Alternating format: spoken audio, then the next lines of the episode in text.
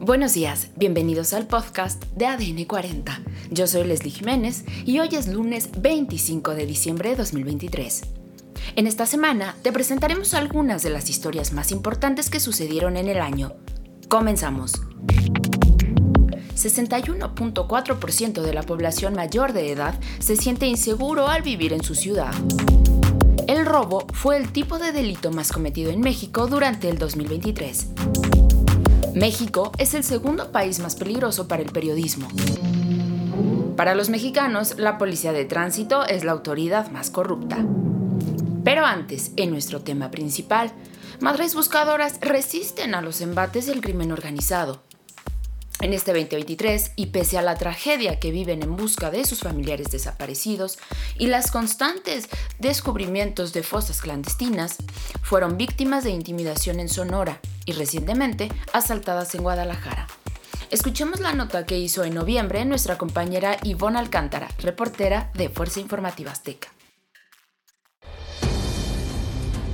No han sido una ni tres ocasiones, han sido siete veces que los puestos de madres buscadoras del corredor gastronómico de la zona de Chapultepec son víctimas de robos. Hace tan solo una semana, dos sujetos saquearon un local de desayunos y durante la noche del pasado martes se repitió el mismo modus operandi, pero esta vez fue el local número 5 el único afectado.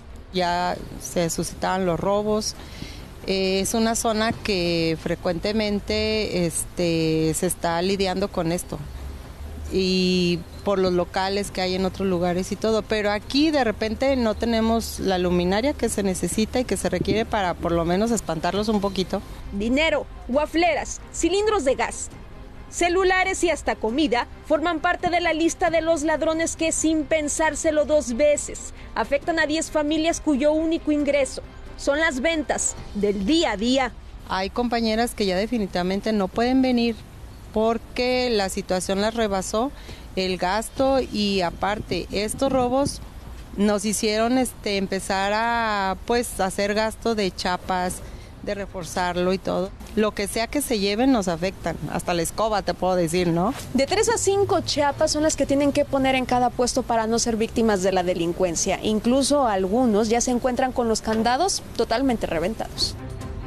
Aunque son solo tres locales los que aún no son saqueados, la decepción y tristeza de esta situación aumenta para aquellas mamás que pusieron su negocio con el único propósito de tener recursos y así seguir buscando a sus familiares, como la señora Betty, quien no ha dejado de buscar a su hijo Cuauhtémoc Hernández desde el mes de octubre del 2020.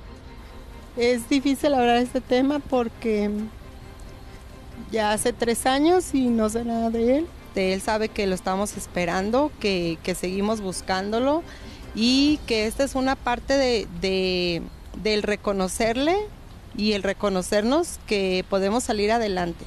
¿no? Y que las gentes que están haciendo daño no nos van a detener en seguirlos buscando y en trabajar.